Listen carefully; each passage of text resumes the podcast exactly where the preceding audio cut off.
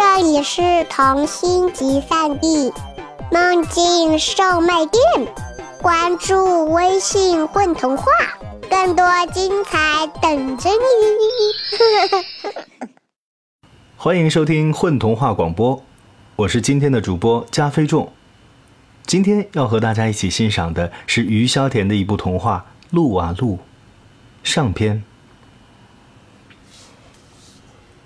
路啊路，余萧田。我一直觉得我懂得很多，就像我不懂的一样多。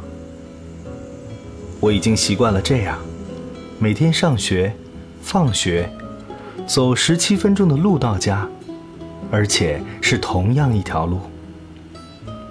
我从来没有尝试过其他支线，所以我连哪面墙上有几个坑。都清楚，因为每一个我都有把指头塞进去摁一摁。我爱吃的菜不多，数来数去大概只有菜花、土豆和肉。吃习惯了，我就开始漠视它们的营养，就跟我们老师每次上课讲的内容一样。我没有好奇心，对长大这件事儿也不抱有什么期待。不过最后这一点大概才是最坏的事情，因为以我的年龄来说，要走的路还很长。路，我总是对这个字眼抱以最高标准的好感。可是我每天却总是走着同一条路，就像今天和明天是做着同样的事儿一样。就这样子。我觉得日子就像水桶里的土豆一样，一会儿浮，一会儿沉。当然会有转折，当然会有惊喜，但那是我碰到 X 之后的事了。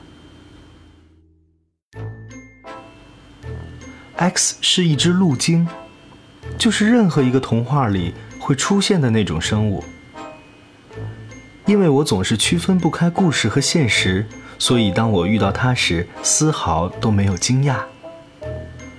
那本是相当糟糕的一天，我因为英语不及格而不想回家，因此挑了一条从没走过的路回家。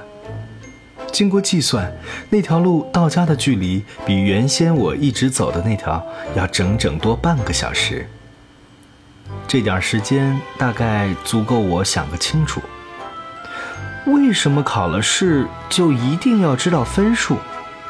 可是我又发觉，实际上最该解决的那个问题是：我该怎么逃过爸爸的巴掌？不等我想出答案，又有新的问题涌进脑子。冬天是为了冷而存在的吗？尘埃是为了变成金黄色才漂浮在阳光里的吗？大脑里的问题是什么形状的？然后就一头撞上了电线杆儿。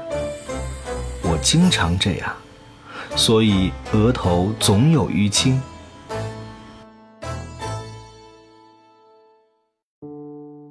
我说你烦不烦呐？还要在我这儿转上几遍才肯走啊？X 就是这个时候对我说话的。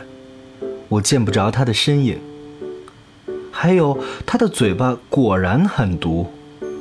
这一切都和我时常编造的那些故事里的人物差不多。我没理他，转了个身，向相反方向走去。不把答案想出来，我是不会走的。人家常常说我傻，大概也不是没有道理。但 X 才真正烦。他一直说个没完，用他那不需要了解前因后果就洞察一切的本事指点江山。绝望啊！你的学习成绩真是让人绝望啊！哎，你还要考高中、考大学吧？可是你却肯定考不上吧？绝望啊！你对这绝望的人生已经绝望了吧？X 的声音一直跟着我，从路这头溜达到路那头。怎么办？我停下来，想跟 X 商量看看。嗯，你去自杀吧，死了就不用想这些问题了。X 果然提了个很有建设性的意见，我立刻就执行了。我向一个看起来挺敦实的柱子冲过去，就差一厘米时，我的脚被人拖住了，同时一股更劲猛的力气差点把我扔出去。你干什么呢？陆晶用真正生气了的声音大吼道：“那是我吃饭的第第四四百三十二个地方。”我茫然地向空气里看了看，毕竟他是个至今都没现身、只用声音跟我交流的又堵嘴又粗暴的陆晶。哦，我想了想，又向那面满是坑的墙撞过去。这一次，我直接在到达墙之前就反弹了回来。你干什么呢？那是我睡觉的第二二百三十四个地方。就算是一个我这样的傻子，也是会生气的。于是，我气羞羞的转身回家去了。那一天的卷子，我还是老老实实的让爸爸在卷子上签下“已阅”两个字。因为他看着我的目光，第一次在忧伤之外多了一些近似期待的东西，那么快，咻一下就过去了，就像真正的喜悦一样。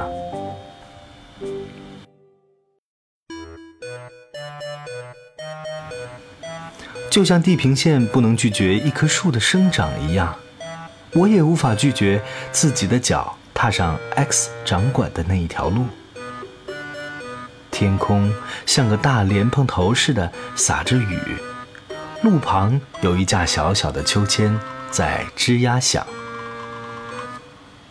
我来啦！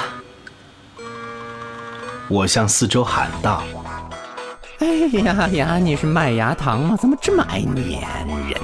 你是我的朋友。”不要自作多情。他把我拒绝得干干净净。不过这时，我更在意的是秋千座位上没有落下一滴雨。我认为那是因为 X 坐在上面。你不想抱一下朋友吗？于是我大大的打开了整个身体，向秋千直扑了过去。我看着自己扑向雨水和泥巴，甚至都没有一双手来扶我。最后是那架秋千突然摆荡过来，在我落地之前，正好让我扶住它站起来。哎呀呀，连秋千都看不过去了，我实在是太坏了。难道秋千不是你故意推过来让我扶的吗？哪是故意的呀，那是我一次小小的失误。陆金可是懒到让人惨惨叫的。嗯，这样勤奋的事情，嗯，不会再发生第二次了。哼。时间慢吞吞在手表上爬过一个格子，彩虹就像一根刚吃过巧克力没有抹干净的指头抹上去的一样，看上去很好吃的样子。饿，我肚子里吵吵嚷嚷的叫着，于是我和 X 道别，背着像装了石头一样沉的书包走回家去。那天我总共吃下多少粒米饭，就消化掉了多少路径的秘密，像是路径不可以被人类看到和碰到啦，像是路径绝对绝对不可以离开自己所掌管的这条路啦，像是路径必须做到对人类毫无兴趣，这样才可以在人类的小孩子被妈妈打哭时，不跳出来制止。或者不代替那些被车撞飞的身躯被碾成肉饼。当然了，那是其他的路径动过这样好心的念头，而我，嗯，只是一只坏路径。X，最后这样补充总结道。